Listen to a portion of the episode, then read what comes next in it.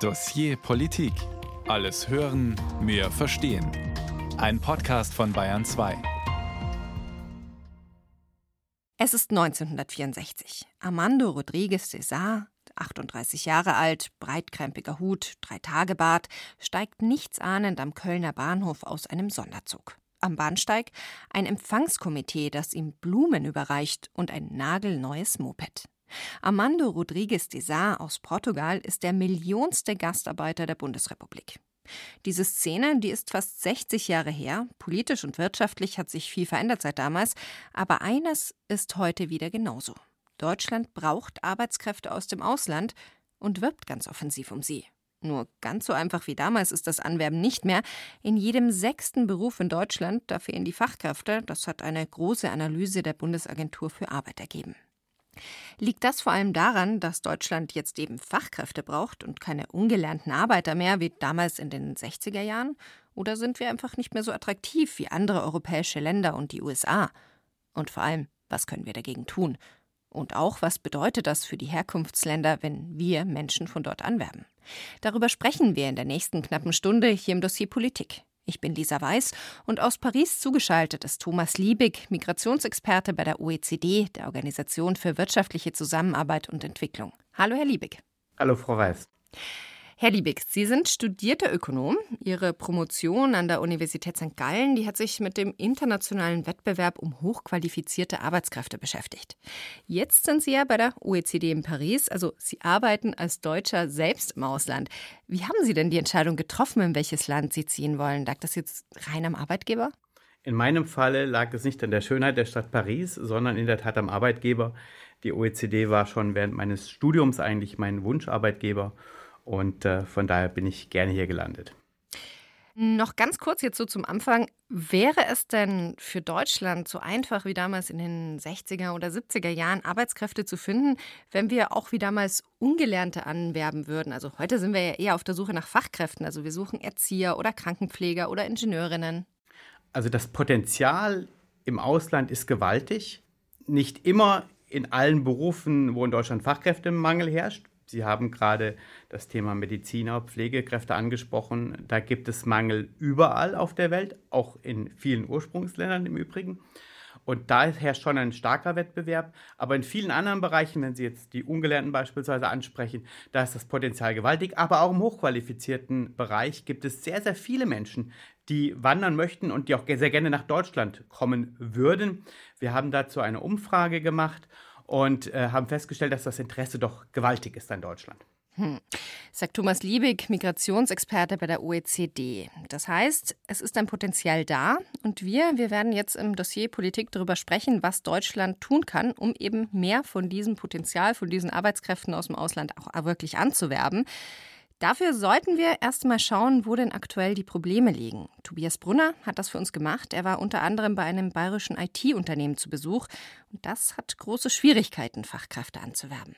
Wenn sich Andrew Zeller im Ausland auf die Suche nach Fachkräften macht, dann braucht er vor allem eines: viel Geduld. Überhaupt jemanden zu finden ist schon schwer genug, aber danach wird es erst richtig zäh. Die Anträge werden gestellt, es gibt Rückmeldungen, nach ein, zwei Monaten, es gibt eine Nachfrage, schon sind vier Monate vorbei. So läuft es häufig mit der deutschen Bürokratie, wenn Andrew Zeller Fachkräfte aus Nicht-EU-Staaten anwerben möchte, aus Indien zum Beispiel oder aus Pakistan. Der 50-Jährige ist einer der beiden Geschäftsführer von Adorsis, einem Nürnberger IT-Unternehmen. Wenn man nicht das Personal hat, wie es tatsächlich dann oft vorkommt, dann lehnen wir den Auftrag ab. Gleichzeitig wissen wir dann aber auch, dass hätten wir mehr Leute gehabt, hätten wir unseren Umsatz natürlich weitaus mehr steigern können. Gleichzeitig muss Zeller viel Geld in die Hand nehmen, um Personal zu bekommen. 10.000 bis 25.000 Euro kostet es pro Person, noch bevor überhaupt klar ist, ob er oder sie am Ende wirklich nach Deutschland kommen kann. Viel Geld, viel Zeit und eine ganz bestimmte Ursache. Ich überlege gerade, auf Anhieb fällt mir nichts Digitales ein. Ist analog, ja analog, das heißt für interessierte Bewerberinnen und Bewerber von vorne bis hinten auf Papier. Ausdrucken, ausfüllen, vielleicht hunderte Kilometer zum nächsten Konsulat fahren, Dokumente abgeben, warten, wieder neue Zettel ausfüllen und so weiter. Was es eigentlich bräuchte, wäre ein Online-Portal, auf das jeder Zugriff hat. Bewerber, Firmen und Behörden. So sieht es Vanessa Ahuja, Vorständin der Bundesagentur für Arbeit.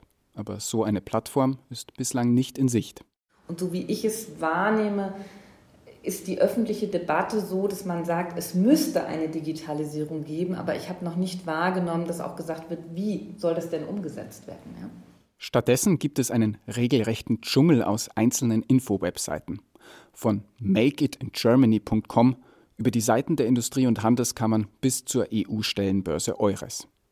Zwar bringt die Bundesregierung gerade ein neues Gesetz zur Fachkräftezuwanderung auf den Weg, mit dem tatsächlich manches leichter werden dürfte, bei der Anerkennung von ausländischen Abschlüssen zum Beispiel oder den Sprachkenntnissen. Aber weniger Bürokratie oder mehr Digitalisierung wird es auch mit dem neuen Gesetz nicht geben. Anruf in Spanien bei einem, der noch weitere Hürden kennt. Chris Piak ist Karrierecoach und hilft qualifizierten Ausländern einen Job in Deutschland zu finden. Ganz viele meiner Klienten haben logischerweise auch Deutschland äh, auf dem Schirm, aber das entscheidende Wort hier ist auch.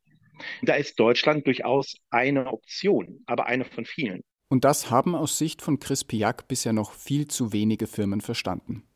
Er hat alle Stellenausschreibungen aus Deutschland auswerten lassen. Nur 4% davon seien auf Englisch. 4%. Oder noch eine Zahl von der Bertelsmann Stiftung. Nur 17 Prozent der Unternehmen in Deutschland suchen überhaupt im Ausland nach neuen Mitarbeiterinnen und Mitarbeitern. Die Probleme der Arbeitgeber nennt der Karrierecoach deshalb auch hausgemacht. Die wollen zurück in eine Zeit in den 70er Jahren, als es eine große Arbeitslosigkeit gab und der Arbeitgeber die Bedingungen stellen konnte. Aber diese Zeit ist ein für alle Mal vorbei. Heute sind die Arbeitnehmer diejenigen, die die Macht in der Hand haben. Und als Arbeitgeber muss man sich darauf einstellen. Andrew Zeller hat sich mit seinem Nürnberger IT-Unternehmen längst darauf eingestellt. Was er bräuchte, wären bessere Rahmenbedingungen, damit die Fachkräftezuwanderung nicht weiter so zäh abläuft. Denn nur wenn alles schneller geht, kann auch das neue Gesetz etwas bringen, sagt Zeller. Andernfalls sind die Folgen für ihn klar. Die Welt ist halt nicht aufs Warten ausgelegt. Und gerade Länder, die das nicht so gewöhnt sind, viele, viele, viele Fragen äh, zu beantworten, die gehen dann doch lieber den einfacheren Weg und sagen, ja, dann gehe ich woanders hin.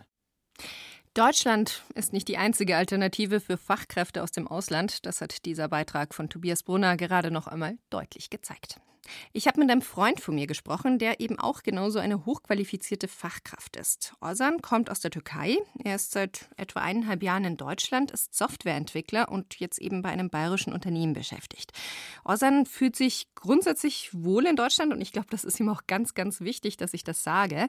Aber ich habe ihn nochmal gefragt, was seiner Meinung nach die Punkte sind, wo es in Deutschland eben noch nicht so richtig rund läuft. Also wo Deutschland gegenüber anderen Staaten sozusagen verliert. Und da kam als allererstes auch die Bürokratie? It's not great because it's all manual. Because the system has been there for a long while and it's working. Es ist nicht so toll, weil alles analog ist. Der Grund dafür, das System gibt es seit langem und es funktioniert. Und wenn dein System funktioniert, tendierst du dazu, es selten zu verändern. Anders als in der Türkei. Die hatten gar kein System und dann hatten sie die Technologie, um etwas Besseres zu schaffen. Und so funktioniert das meiste online, nicht offline, wie in Deutschland. Das Schlimmste daran ist, dass du jedes Papier aufheben musst. Du bekommst Briefe. Briefe in einem echten Briefkasten, der nicht digital ist. Du musst Menschen anrufen, weil du auf Mails keine Antworten bekommst. Das ist das, worüber ich sagen kann, nicht so gut. These are the nitpicky things that I can say, not that okay. Ein weiterer Punkt, den er angesprochen hat, war noch das Steuersystem. Gar nicht so sehr, weil man hier so viele Steuern zahlen muss, sondern weil das Steuersystem aus seiner Sicht ungerecht ist, also vor allem das Ehegattensplitting. Er hat es dann so ausgedrückt, die Bundesregierung sagt, bleib kein Single. Zugeschaltet aus Paris ist uns hier im Dossier Politik Thomas Liebig, Migrationsexperte bei der OECD. Herr Liebig, aus Ihrer Sicht sind denn jetzt wirklich Bürokratie oder Steuern die Hauptpunkte, bei denen Deutschland nachbessern muss, oder gibt es da noch andere Sachen? Herr Frau Weiß, in der Tat ist das ganze Themenfeld Bürokratie, Digitalisierung, wie auch in den Beiträgen angesprochen worden ist, das sind große Baustellen. Gerade im Bereich Digitalisierung hängt Deutschland sehr hinterher hinter den anderen Ländern.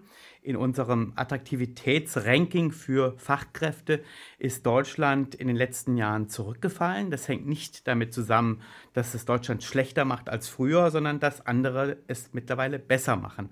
Und da ist gerade das Thema Digitalisierung, auch die ganzen Visaprozesse im Ausland, alles, was mit den Kundenkontakten zu tun hat, das sind die großen Baustellen.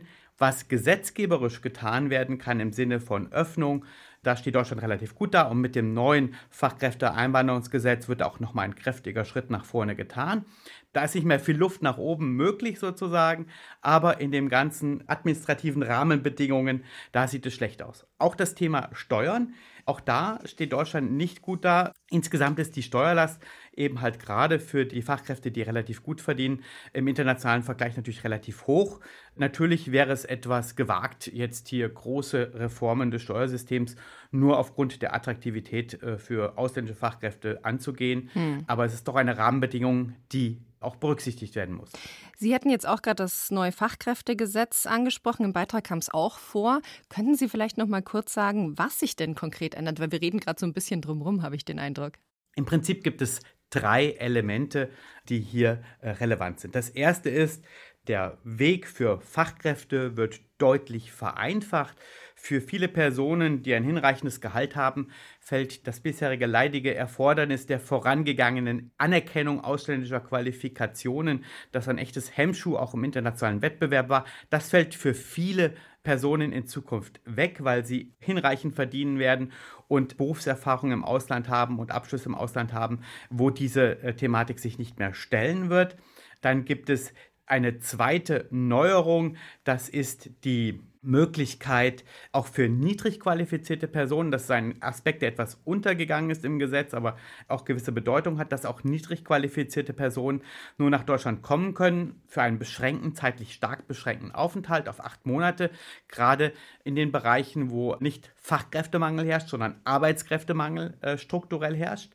Und das dritte große Neuerungspaket, es gibt auch eine Menge kleinere Neuerungen, aber das dritte große Neuerungselement ist die sogenannte Chancenkarte, die es erlaubt, Personen auch ohne konkretes Arbeitsplatzangebot nach Deutschland zu kommen, wenn sie gewisse Grundvoraussetzungen haben. Und da gibt es ein sogenanntes Punktesystem. Nach Kriterien werden dann ihre Fähigkeiten sozusagen bewertet. Da zählt Alter rein, da zählt Bildungsabschluss, Berufserfahrung Verbindung nach Deutschland und Sprachkenntnisse rein. Und wenn Sie Defizite in einem Bereich haben, können Sie das, und das ist der Vorteil eines Punktesystems, Sie können das dann durch beispielsweise bessere Sprachkenntnisse oder höhere Qualifikationen entsprechend ausgleichen. Das ist aber nur ein sozusagen ein Visum zur Jobsuche in Deutschland. Ist also nicht wie zum Beispiel in Kanada, dass sie dann gleich einen Daueraufenthalt bekommen, wenn sie das Punktesystem durchlaufen, sondern das ist erstmal nur eine Möglichkeit, in Deutschland einen Job zu suchen und bei entsprechendem Jobangebot und Finden nachher, dann können sie auch bleiben. Und das wird das große Thema des Zusammenbringens von Arbeitgebern und Wanderungswilligen im Ausland natürlich hoffentlich ein Stückchen angehen. Ja, dieses Zusammenbringen, das ist ja gerade das Problem. Ich habe Ozan, diesen Softwareentwickler aus der Türkei, übrigens auch mal gefragt, wie er eigentlich wirklich auf Deutschland gekommen ist, also warum er ausgerechnet nach Deutschland gekommen ist. Ein Headhunter hat mich gefunden und mir diesen Job angeboten. Deutschland war auf der Liste der Staaten, in denen ich arbeiten wollte, auf Platz zwei. Die erste Wahl war Großbritannien. Also Deutschland war ganz offensichtlich nicht seine erste Wahl. Der Headhunter hat ihn also überzeugt.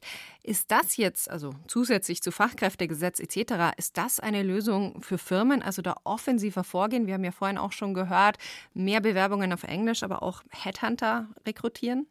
In der Tat ist es in den klassischen Einwanderungsländern sehr häufig der Fall, dass Agenten in den Ursprungsländern rekrutieren für die Firmen im Ausland. Dort gibt es auch sehr viele Bewerbermessen. Das kommt jetzt in Deutschland auch langsam sozusagen in Gang, dass sich also Deutschland präsentiert im Ausland als Zuwandererland und Unternehmen auch direkt vor Ort gehen und dort auf diesen Messen auftreten und mit Kandidaten direkt in Kontakt äh, gehen können. Das kommt zunehmend.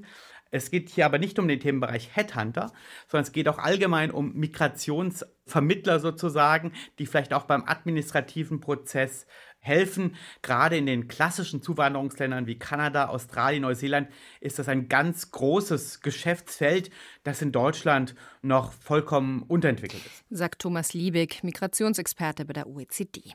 Wir haben jetzt bisher über die Probleme Deutschlands gesprochen beim Thema Fachkräfteanwerbung. Schauen wir doch mal kurz direkt zu uns nach Bayern. Ministerpräsident Markus Söder, der ist im Februar medienwirksam auf den Balkan gereist und das war eigentlich ein Hilfeschrei. Bayern braucht nämlich auch Fachkräfte, genau wie der Rest Deutschlands, und zwar ganz dringend. Und jetzt sollen Menschen aus Serbien, Bosnien oder Albanien diese Lücken ja füllen. Aber diese Arbeitskräfte, die sind teilweise eigentlich schon hier, aber Bayern will sie nicht. Zur Erklärung, knapp 30.000 Menschen leben mit einer Duldung in Bayern. Das heißt, ihr Asylantrag ist abgelehnt worden. Sie wären eigentlich ausreisepflichtig können oder wollen nicht ausreisen. Es gibt auf jeden Fall Gründe, warum sie noch hier sind. Und in Bayern dürfen sie in den meisten Fällen nicht arbeiten, obwohl es durchaus Menschen unter ihnen gibt, die nicht nur arbeiten wollen, sondern auch qualifiziert sind, berichtet Aaron Jungwert. Einer dieser Menschen ist Salmir Morina. Der 39-jährige Albaner ist vor zweieinhalb Jahren mit seiner Familie nach Bayern gekommen. Sein Sohn ist schwer krank, hat einen seltenen Gendefekt. In Albanien ist die medizinische Versorgung für ihn zu schlecht. Für reguläre Visa sei die Zeit zu knapp gewesen, deshalb der Asylantrag. Der wurde abgelehnt und die Familie ist seitdem geduldet. Salmir will arbeiten, aber er darf nicht. Dabei wäre er qualifiziert. Nach meiner Gymnasium habe ich eine Ausbildung als Kaufmann für Büromanagement auch abgeschlossen. Das Diplom wurde hier in Deutschland, ist schon hier in Deutschland anerkannt. Und normalerweise, wenn ein Diplom hier anerkannt ist, kann man in dieser Branche arbeiten. Aber wegen meines Asylantrags darf ich nicht arbeiten. Menschen aus den Westbalkanstaaten können wegen einer Spezialregelung relativ einfach in Deutschland arbeiten. Salmir darf das nicht, weil er einen Asylantrag gestellt hat, der abgelehnt wurde. Er hat sich trotzdem weitergebildet, in einem Vorkurs zum Pflegehelfer. Gerade die werden ja so dringend gebraucht. Da habe ich meine Bewerbung ansendet in verschiedene Firmen und eine von die hat mir äh, eine Möglichkeit gegeben, dass ich bei ihnen meine Ausbildung als Pflegefachmann äh, machen kann. Alle Voraussetzungen wären also da. Salmir Morina könnte in Deutschland als Fachkraft arbeiten. Nur das Arbeitsverbot hindert ihn daran. Ändern könnte das ein sogenannter Spurwechsel. Das ist die Möglichkeit, trotz eines negativen Asylbescheids einen Aufenthaltstitel als Arbeitskraft zu bekommen. Dann könnte Salmir seine Ausbildung machen und sicher in Deutschland bleiben. Anna Fröhlich ist Fachanwältin für Asylrecht und betreut Salmir Morina juristisch. Sie kennt die Problematik des Spurwechsels genau. Der Spurwechsel in Deutschland ist sehr gering umgesetzt worden und in Bayern im Speziellen so gut wie gar nicht. Das liegt daran, dass ähm, die Aufenthaltsbeendigung immer den Vorrang hat. Das ist für uns als Fachwelt nicht nachvollziehbar, weil wir ja Arbeitskräfte und Fachkräfte brauchen und dieses Potenzial nutzen sollten anstelle des Abschiebung ist vorrangig Prinzips. Bayern akzeptiert den unkomplizierten Spurwechsel also so gut wie nicht. Stattdessen müssen Betroffene zuerst ausreisen, dann in ihrem Heimatland ein Arbeits- oder Ausbildungsvisum beantragen, um anschließend wieder nach Deutschland einreisen zu können. Für Anna Fröhlich ein absolutes Unding. Dieser Vorgang ist völlig absurd, weil es letztlich eine reine Firmelei ist. Es kostet wahnsinnig viel Geld, Flugkosten, Gebühren, Visagebühren etc. Und es kostet auch wahnsinnig viel Zeit, in der der Geduldete letztlich nicht arbeiten kann für den Arbeitgeber oder eine Ausbildung machen kann. Aber warum die ganzen Umstände? Das Prinzip dahinter? Bayern will nach wie vor strikt zwischen Asylrecht und Arbeitsmigration trennen. Wer nur geduldet ist, soll schnellstmöglich ausreisen und soll sich keine Hoffnung auf festen Aufenthalt und Arbeit machen. Die Realität ist aber, dass die meisten Geduldeten aus verschiedenen Gründen nicht zurück in die Heimat gehen. Stefan Dünnwald vom Bayerischen Flüchtlingsrat kann nicht verstehen, warum die Behörden diesen Umstand nicht nutzen. wir lassen die Leute im Land, lassen sie verdummen, anstatt von ihren Fähigkeiten zu profitieren und ihnen auch die Würde zu geben, für ihren Lebensunterhalt zu sorgen. Die wollen ja nicht rumsitzen und diese 400 Euro Sozialhilfe verknuspern, sondern sie wollen einfach auch im Leben weiterkommen. Sie wollen ein Leben leben und dazu gehört Arbeit auch bei vielen anderen Nicht-Deutschen immer noch dazu. Anstatt die zu nutzen, die eh schon da sind, fokussiert sich die Politik lieber auf andere Fachkräfte. Nicht nur vom Balkan, sondern auch aus Südamerika. Das bedeutet aber viel Bürokratie, lange Wartezeiten und die Ausbildungen entsprechen oft noch nicht den europäischen Standards, wie Stefan Dünnwald erklärt. Wenn es nach Saimir ginge, könnte es sofort losgehen. Alle Voraussetzungen für einen Berufseinstieg hat er schon. Jetzt wartet er nur noch auf das grüne Licht von der Ausländerbehörde. Meine B1-Zertifikat, Deutsch B1-Zertifikat ist sehr gut bestanden. So, wenn Sie mir sagen, du musst das machen, ich mache es. Die Macher sind also schon da. Bayern muss sie nur noch aktivieren. Aaron Jungwirth über Bayerns Umgang mit Fachkräften, die auf die falsche Art und Weise eingereist sind. Herr Liebig, wie sinnvoll ist denn aus Ihrer Sicht dieses Verhalten Bayerns und ja letztlich auch Deutschlands, wo der Spurwechsel nach Aussage dieser Anwältin, die wir gerade gehört haben im Beitrag, auch eher selten gelingt? Also sollten wir da mehr drauf setzen?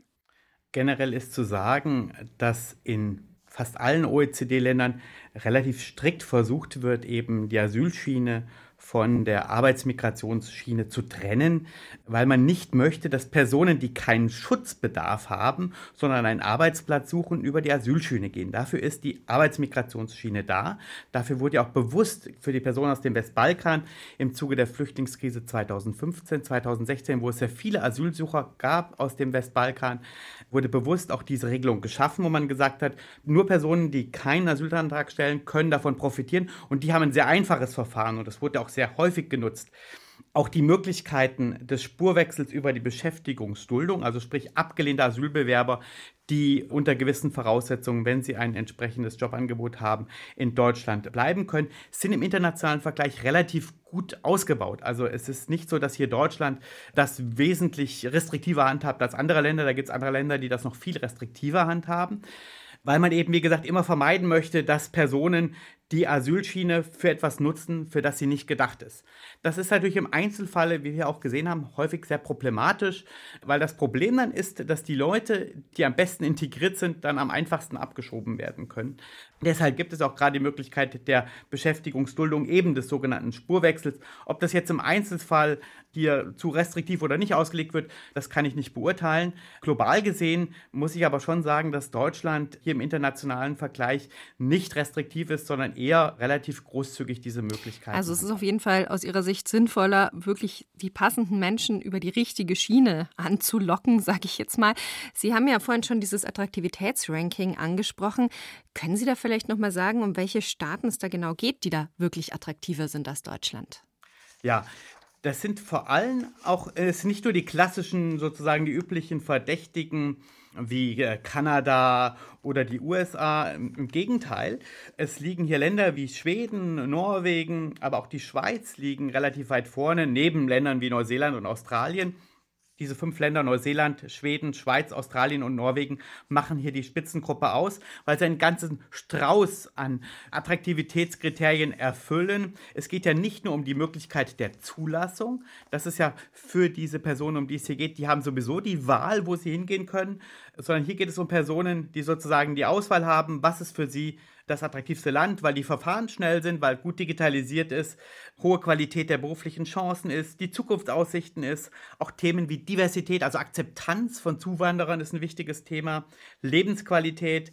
In all diesen Bereichen schneiden eben die genannten Länder hm. besser ab als Ein Anreiz, ja auch um Fachkräfte anzuwerben, ist von der Ampelkoalition im Bund ja schon geplant. Also man will Einbürgerungen leichter machen, man will auch die doppelte Staatsbürgerschaft, ich sag mal, grundsätzlich erlauben. Also auch Menschen, die aus Nicht-EU-Staaten kommen, die sollen ihre ursprüngliche Staatsbürgerschaft grundsätzlich behalten können, wenn sie sich in Deutschland einbürgern lassen wollen. Denken Sie denn, das ist dann wirklich auch ein Grund für Fachkräfte, sich eher für Deutschland zu entscheiden oder ist das nicht wirklich zielführend? Es ist ein Parameter, den wir in unseren Attraktivitätskriterien mit berücksichtigen. Insgesamt zeigen aber verschiedene Umfragen, dass das für viele Fachkräfte eher ein Randthema ist. In der Praxis ist es auch so, dass sehr viele Menschen bereits jetzt ihre ursprüngliche Staatsbürgerschaft behalten können. Es ist sicherlich sinnvoll, dass das erleichtert wird, aber es ist nicht so, dass das gegenwärtig komplett ausgeschlossen ist. In sehr vielen Fällen können die Menschen schon jetzt ihre ursprüngliche Staatsbürgerschaft behalten.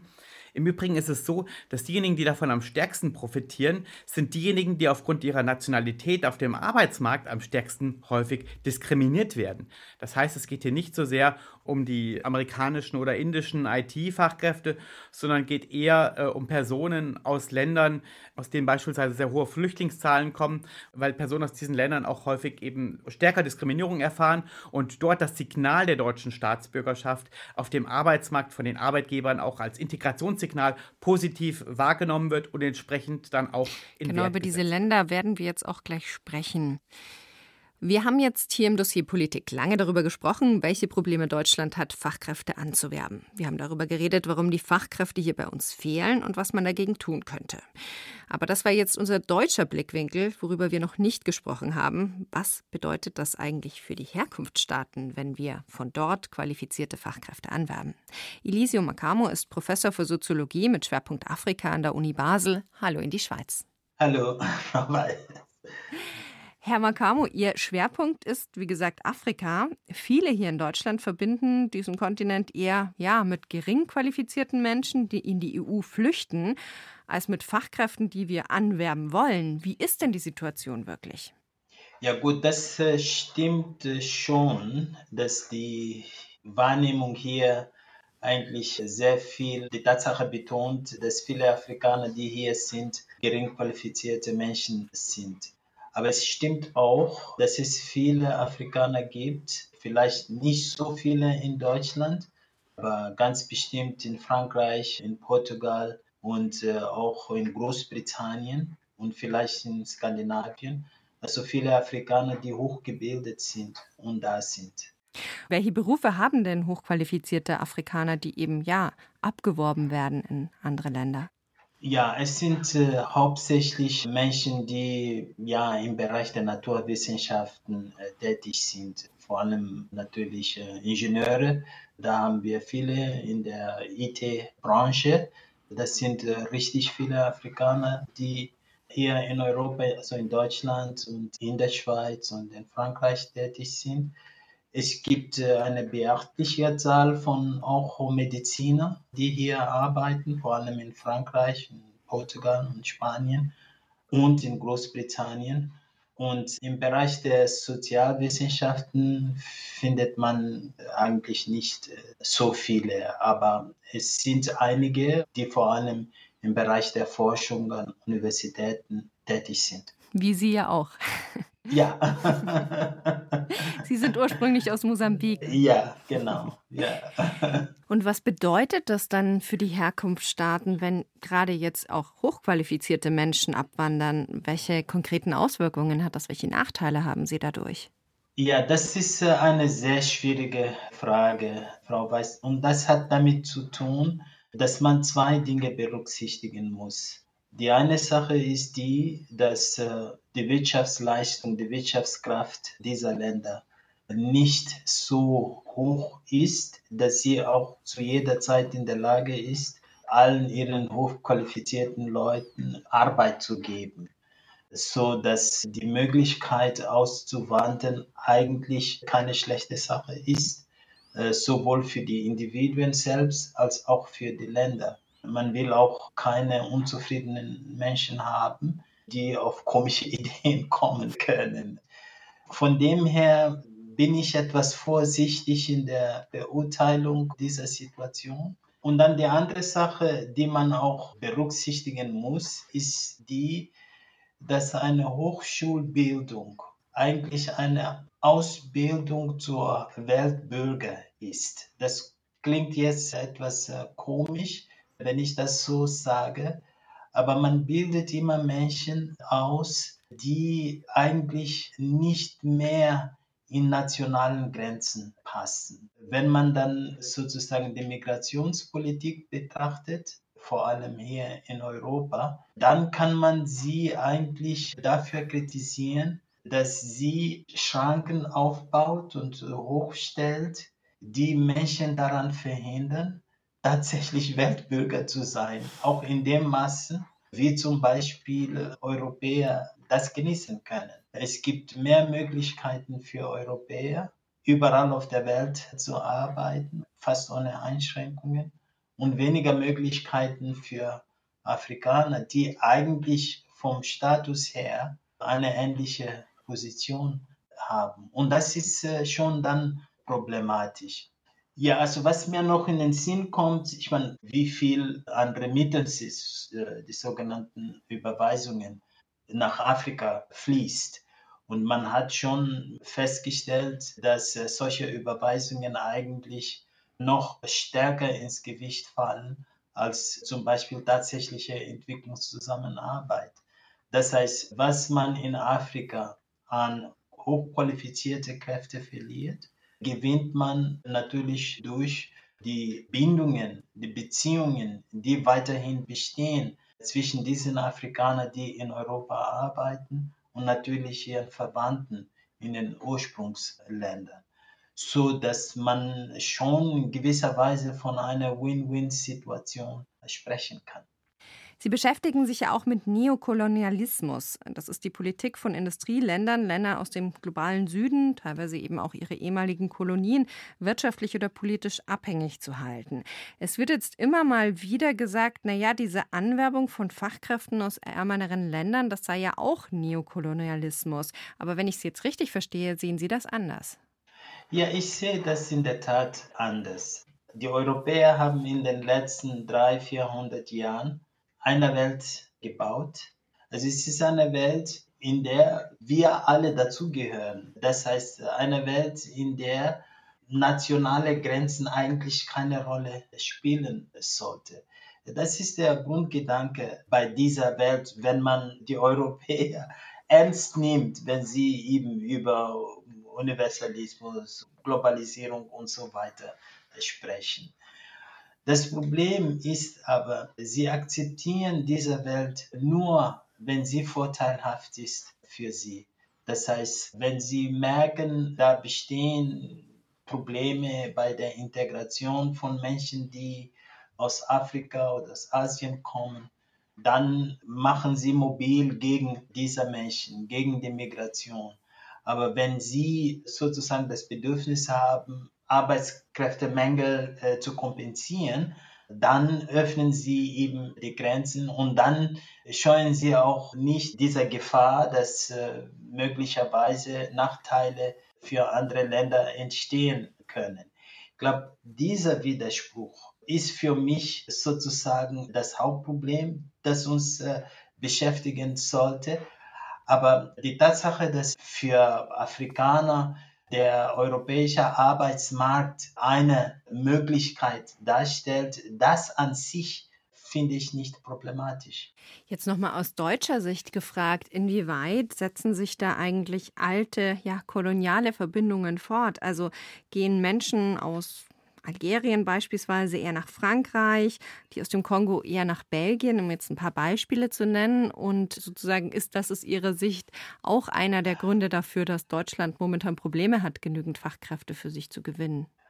Ja gut, das könnte schon ein Problem sein, obwohl wenn ich im Bereich der Hochschulbildung, wenn ich die Situation dort betrachte, dann finde ich, dass die meisten afrikanischen Wissenschaftler in Nordamerika zu finden sind. Und da bestehen diese historischen Beziehungen nicht. Und der Unterschied ist einfach, dass äh, gut, diese Länder entsprechende Migrationspolitiken haben und deswegen ist es leichter für Afrikaner, sich äh, dort niederzulassen. Es gibt eigentlich äh, viel mehr frankophonen Afrikaner in Amerika als zum Beispiel in Frankreich und Belgien. Und von dem her würde ich nicht sagen, dass äh, Deutschland darunter leidet, dass Deutschland keine ausreichenden Kolonien hatte, sondern das hat wirklich mit der Politik, mit der Migrationspolitik in Deutschland zu tun. Also es liegt doch wieder an der Migrationspolitik. Elisio Macamo, Professor für Soziologie mit Schwerpunkt Afrika an der Uni Basel. Vielen, vielen Dank für das Gespräch. Nichts zu danken. Thomas Liebig, Ökonom und Migrationsexperte von der OECD, ist uns weiterhin aus Paris zugeschaltet hier im Dossier Politik. Herr Liebig, sehen Sie das aus Ihrer Perspektive auch positiv, dass wir und eben auch andere Länder hochqualifizierte Arbeitskräfte aus dem globalen Süden anwerben? Nun, zunächst ist es in der Tat richtig, dass das Bild nicht so schwarz-weiß ist, wie man häufig denkt.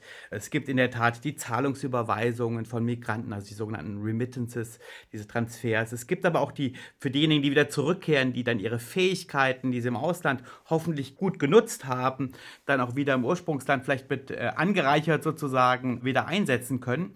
Für diese beiden Gründe aber ist es ganz erforderlich, dass die Migranten, die dann kommen, auch ihre Fähigkeiten entsprechend genutzt werden. Und da hapert es eben gegenwärtig noch, dass bei vielen Menschen, die gerade aus weniger entwickelten Ländern in Deutschland sind, dass deren Fähigkeiten häufig im deutschen Arbeitsmarkt nicht hinreichenden Wert gesetzt werden. Und damit die Migration sozusagen positive Impulse für die Entwicklung in den Ursprungsländern geben kann, muss zunächst erstmal die Integration auch der Menschen, die schon da sind, funktionieren. Das ist auch, glaube ich, eine Voraussetzung dafür, bevor man allzu sehr über neue Migration nachdenkt, dass die Integration derjenigen Personen, die da sind, gut funktioniert. Da wurde auch viel getan, da hat sich viel Positives bewegt in Deutschland. Und das ist einerseits für die weitere Akzeptanz von Migration ganz wichtig, aber auch für die Betroffenen selbst, wie gesagt. Denn der sogenannte Brain Drain, also der Verlust äh, von Know-how sozusagen aus dem Süden, globalen Süden in den globalen Norden, der schlimmste, den es gibt, ist, wenn die hochqualifizierten Migranten kommen und deren Fähigkeiten nicht genutzt werden. Und äh, deshalb ist es ganz wichtig, immer die Themen Migration und Integration auch zusammen Jetzt nochmal nachgehakt. Also wir machen uns ja schon viele Gedanken darüber, was das für die Staaten bedeutet, wenn wir Arbeitskräfte anwerben. Ist es denn in anderen Ländern auch so oder sind wir da in Deutschland vielleicht auch äh, mit unserer Vergangenheit irgendwie da mehr sensibilisiert? In der Tat ist es eine der Punkte, die mir aus der internationalen Perspektive immer wieder auffallen, dass es kein anderes Land gibt, das sich so viel Gedanken macht um den negativen Entwicklungseinfluss der Fachkräfteanwerbung in den Ursprungsländern. Das ist schon in der Tat bemerkenswert. Ist ja auch sehr positiv erstmal zu sehen, dass es hier von deutscher Seite aus diese Sorgen gibt und dass man sich auch einen Gedanken macht, was bewirkt es eigentlich für diejenigen äh, Länder, aus denen die Leute dann wegkommen. Und es wird auch sehr viel getan, vor allen Dingen auch seitens der GEZ, die da sehr, sehr aktiv ist im Migrationsbereich in den Ursprungsländern.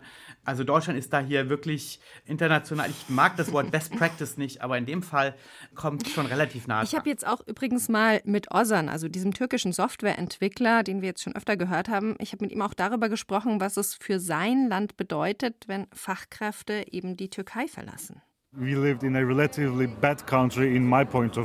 Wir haben aus meiner Sicht in einem relativ schlechten Land gelebt. Und ich wollte raus. Und ich kenne viele Menschen, denen es ähnlich geht. Jeder, der im Ausland arbeiten kann, arbeitet im Ausland. Ich glaube nicht, dass die türkische Regierung darauf achtet. Ich glaube, das ist ihnen egal. Aber ich glaube, der türkischen Bevölkerung sollte es nicht egal sein, wenn es keine Ärzte mehr gibt in der Türkei, die sie behandeln. Also das kann man jetzt ja auch so interpretieren, dass dieser sogenannte Brain Drain, also das Abwandern oder auch Abwerben von Fachkräften, dass das auch ein politisches Druckmittel sein kann. Wie sehen Sie das denn? Naja, häufig sind es ja die Hochausgebildeten, die auch gewisse Entwicklungen kritisch begleiten, auch in ihren Ursprungsländern. Also das muss man mit zweierlei Perspektiven sehen. Manchmal ist es den Regierungen vielleicht auch, wie auch Ihr Bekannter sagte, vielleicht ganz recht, sogar wenn die Personen auswandern, weil die Hochqualifizierten eben häufig auch die kritischen Stimmen sind ihnen gegenüber ich weiß nicht, also jetzt zu behaupten, dass das ein positiver Link wäre für den politischen Wandel, wenn die Hochqualifizierten auswandern, also das sehe ich nicht. Wir haben jetzt viel über Deutschland und seine Probleme mit dem Anwerben von Fachkräften gesprochen. Wir haben über die Situation in den Herkunftsländern gesprochen. Jetzt bringen wir doch mal beides zusammen und schauen uns an, wie so ein Austausch auf Augenhöhe ja möglicherweise gelingen kann. Maïlis Christian war an der Technischen Universität München und hat mit Doktorandinnen aus Nigeria und Kenia gesprochen, die am TUM TUM Africa Talent Programm teilnehmen, einem deutsch-afrikanischen Austauschprogramm. Germany is very beautiful. It's a beautiful country. I really enjoy being in Germany. Sagt Alison Kett. Sie kommt aus Kenia und ist dort Doktorandin in Global Health und Sozialwissenschaften. Gleichzeitig ist sie auch Geschäftsführerin einer NGO, die das Gesundheitssystem in Afrika verbessern will, durch Aufklärung, Wissensvermittlung und Forschung. In Deutschland ist sie das erste Mal. Uh, das Institut der TU ist super, was Technologie, Infrastruktur und Spitzentechnologie angeht. Es ist sehr angenehm, hier zu studieren. Und ich genieße auch das soziale Leben, die Begegnungen mit Menschen aus verschiedenen Kulturen. Die Doktorandin sitzt mit ihrer Kollegin Priscilla Ajiboye aus Nigeria die ebenfalls am Austauschprojekt der TU München teilnimmt, in der Cafeteria der Universität. Draußen regnet es in Strömen. Dieses deutsche Wetter, daran müssen sich die beiden erst gewöhnen. Was sie außerdem überrascht, dass hier so viel Kaffee jeden Tag getrunken wird. Die beiden sind erst ein paar Wochen in München. Alles ist anders, alles aufregend. Mit dem Africa Talent Programm will die TU langfristig Partnerschaften mit verschiedenen afrikanischen Universitäten aufbauen. Dieser Austausch sei enorm wichtig für die Universität, sagt Juliane Winkelmann, die Vizepräsidentin für internationale Angelegenheiten. Afrika hat ein enormes Zukunftspotenzial und ist einfach für uns als Gesellschaft und als Universität ein ganz wichtiger Partner, um gemeinsam an den globalen Herausforderungen zu arbeiten und gemeinsam an den wichtigen Themen zu forschen. Es sind also zwölf Doktoranden, sechs Deutsche und sechs Afrikaner, die während dieser Monate an der TU München zusammenkommen, um an ihren Projekten zu arbeiten. Die Themen reichen von Landmanagement und Mathematik über photovoltaische Solarenergie bis hin zu Populationsgenetik. Das Programm, das während der Pandemie im Jahr 2020 begann, zieht jedes Jahr viele Bewerber an, die für drei bis vier Monate Forschungsaufenthalt in München oft einiges in Kauf nehmen.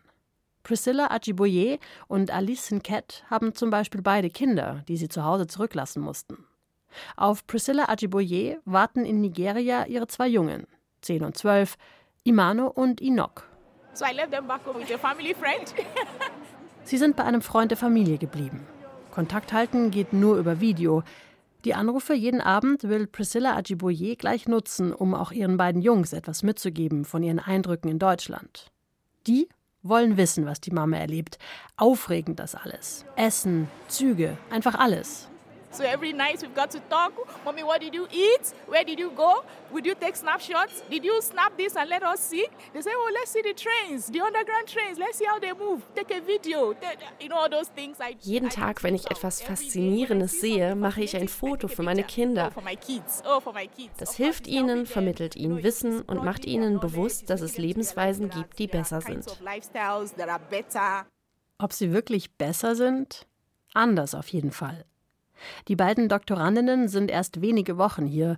Zeit, ihre Familie und ihr anderes Leben zu vermissen, hatten sie noch nicht. Ein bisschen wie frisch verliebt sein in sein Gastland. So fühlt sich das wohl an. Natürlich gibt es Höhen und Tiefen. Es ist nicht immer alles rosig. Aber gerade ist die Honeymoon-Phase. Man ist aufgeregt. So viel Neues. Die TU München möchte den Studierenden kein Postkartenimage von Deutschland verkaufen. Es sei nicht das Ziel, afrikanische Wissenschaftler nach Deutschland zu locken, damit sie sich hier niederlassen, sagt Juliane Winkelmann. Was uns hier wichtig ist, ist, wir möchten den Austausch fördern. Wir möchten aber auch gleichzeitig den Brain Drain auf Afrika verhindern.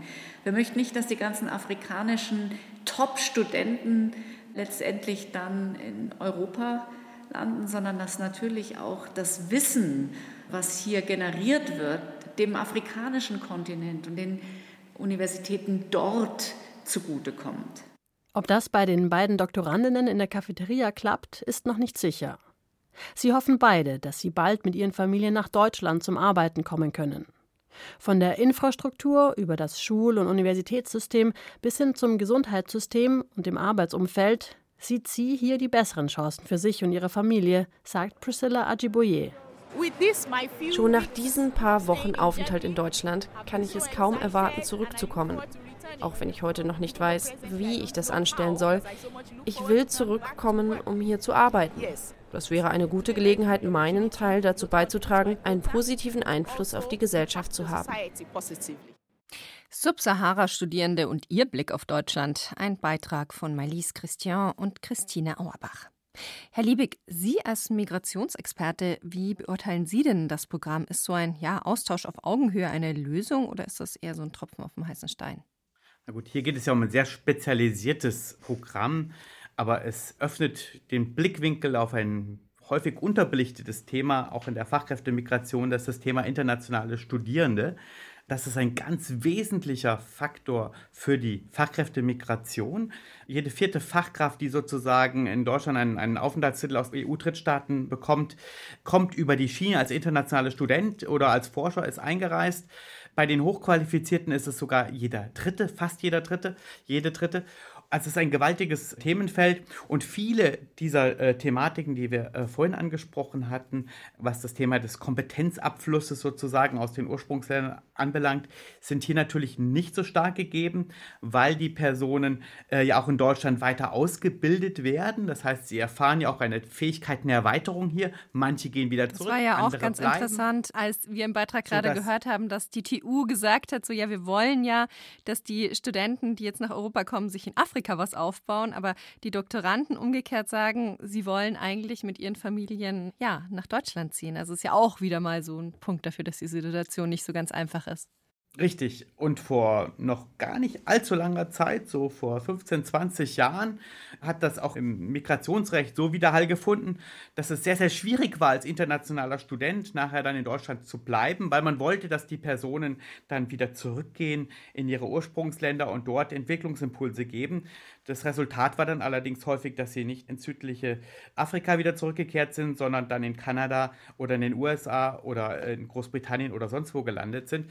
Und so deshalb ist hier Deutschland mittlerweile sehr offen aus guten Gründen. Und wie gesagt, hier ist ein Transfer in beide Richtungen gegeben und auch das Thema der Wertschätzung der Kompetenzen ist bei internationalen Studenten wesentlich besser, weil die haben dann einen deutschen Abschluss oder zumindest einen Connex mit einer deutschen Studienerfahrung, die für deutsche Arbeitgeber natürlich auch viel einfacher ist sozusagen zu evaluieren als ein Diplom aus den Ursprungsländern. Und das zeigen auch unsere Forschungen, dass die wesentlich bessere Arbeitsmarktergebnisse haben in der kurzen wie in der langen Frist. Sie haben ja nicht nur eine Verbindung dann zum deutschen Arbeitsmarkt durch den deutschen Abschluss, sondern auch durch die deutsche Sprache, weil in vielen Fällen gibt es ja auch die Möglichkeit oder auch fast die Verpflichtung, dann Deutsch zu lernen oder man lernt es automatisch, wenn man dann eben schon für ein Studium im Land ist. Weil auch das hat mir eben Ozan, dieser türkische Softwareentwickler, gesagt.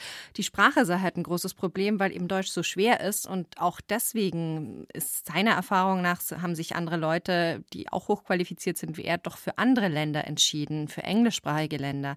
Ist ist das aus Ihrer Sicht auch so ein Faktor? Es ist natürlich ein Faktor. Andererseits haben wir in einer Umfrage unter Zuwanderungskandidaten nach Deutschland im Ausland äh, gefragt, äh, wie sie das einschätzen. Und für die allermeisten war klar, dass sie bereit sind, in die deutsche Sprache zu investieren. Für sie ist auch klar, dass es wichtig ist für die Integration in Deutschland. Die deutschen Arbeitgeber verlangen es, die deutsche Gesellschaft möchte es. Und von daher ist es auch ein Faktum letztendlich, äh, dass für eine erfolgreiche, nachhaltige Integration in den deutschen Arbeitsmarkt, aber auch in die deutsche Gesellschaft die Kenntnis der deutschen Sprache ganz wichtig ist. Was noch natürlich mehr gemacht werden muss, ist das im Ausland entsprechend zu fördern. Denn die Bereitschaft bei den Zuwanderern, Deutsch zu lernen, ist bei den meisten eben gegeben, aber die Möglichkeiten hingen hinter der Bereitschaft eben leider auch hier wieder noch hinterher. Was wir jetzt noch gar nicht angesprochen haben, wir haben jetzt viel über Zuwanderung gesprochen, aber nicht über Abwanderung. Also was ist denn eigentlich mit Deutschen, die sozusagen von ausländischen Unternehmen abgeworben werden? Sie selbst sind ja auch beispielsweise im Ausland, jetzt bei einer internationalen Organisation. Aber ist das auch ein Problem oder geht es da nur um sehr wenig Menschen, sehr wenig Fachkräfte? Es geht um viele Personen, Hochqualifizierte aus Deutschland, die im Ausland äh, tätig sind. Im Übrigen sind die in sehr, sehr vielen Ländern. Das fällt immer auf, wenn man sich das anschaut in unseren Zahlen. Wir haben da eine Datenbank, wo wir uns das anschauen können. Die sind auf der ganzen Welt verteilt. Also sind jetzt nicht nur in den üblichen verdächtigen Ländern wie USA und Kanada zu finden, sondern wirklich auf der ganzen Welt. Im Übrigen auch in Afrika, Asien, Lateinamerika viel stärker als andere OECD-Nationalitäten. Also die hochqualifizierten Deutschen sind überdurchschnittlich mobil ich gehe aber davon aus, dass ein hoher Teil auch für deutsche Firmen im Ausland arbeitet. Da haben wir gewisse Hinweise darauf, aufgrund der hohen Exportstärke deutscher Unternehmen. Also viele arbeiten im Ausland, auch für deutsche Unternehmen, sodass die deutsche Wirtschaft durch deren Auslandsaufenthalt häufig auch profitiert. Also auch hier ist es sozusagen kein Brain Drain, sondern die Realität ist doch etwas komplexer als pauschale Begriffe. Dass es komplex ist, das haben wir jetzt, glaube ich, in der letzten Jahr Stunde in etwa gemerkt.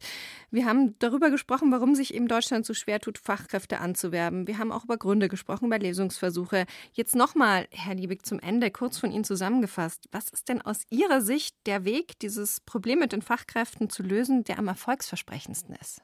Also ist ja immer wieder interessant, man orientiert sich ja sehr gerne an den klassischen Einwanderungsländern, Kanada, Australien, Neuseeland. Auch Politiker fahren gerne nach Kanada, um sich dort zu inspirieren. Aber die Inspiration endet dann meistens mit dem Begriff Punktesystem. Was aber die Länder dort vor allen Dingen sehr stark machen, ist einerseits, dass sie sehr viel in die aktive Anwerbung, in der besseren Infrastruktur, Digitalisierung haben wir am Anfang angesprochen, ganz großes Thema, Visastellen im Ausland. Wir können nicht mit der Infrastruktur des letzten Jahrhunderts in diesen globalen Wettbewerb gehen. Wenn wir jetzt eine Verzehnfachung der Arbeitsmigration aus Drittstaaten gegenüber einer, einer, Situation von vor einigen Jahren denken, das sind ja die Zahlen, die im Raum stehen, also bis ein paar hunderttausend Leute, dann können wir das nicht mit der gleichen Infrastruktur machen. Das kann man lernen. Und ein weiteres würde ich mir wünschen, dass wir das Thema Zuführmechanismus, also wie bringen wir Menschen nach Deutschland sozusagen, die hier unkomplizierten Arbeitsplatz suchen und finden können. Ich bin mir nicht sicher, ob das Punktesystem, was jetzt da diese Chancenkarte der Weisheit letzter Schluss ist. Ich persönlich hätte mir gewünscht, dass man sich da auch von den klassischen Einwanderungsländern vielleicht ein bisschen stärker inspirieren lässt. Die haben diese Working Holiday Maker Programme, wo junge Leute, die eine gewisse Grundausbildung schon haben, für ein Jahr kommen können äh, unter gewissen Voraussetzungen. Das haben wir doch auch und in Deutschland. einen Job suchen können. Das haben wir auch. Das sind aber sehr kleine Zahlen vor allen Dingen auch mit Ländern, wo sowieso äh, wenig Zuwanderung erfolgt. Bei den großen Ländern fehlen weitgehend diese Programme und sie werden auch nicht entsprechend beworben. Das ist in, in Neuseeland beispielsweise, einem Land, das ja auch das Problem hat, wie kommen die Leute überhaupt erst bei hin, wie kommt es auf den Radarschirm? Äh, das ist der wichtigste Zuführmechanismus für die spätere Arbeitsmigration. Auch in Australien und Kanada sind das ganz große Zuführmechanismen und das ist in Deutschland noch nach wie vor ein bisschen ein Stiefmütterchen im Zuwanderungsgeschehen.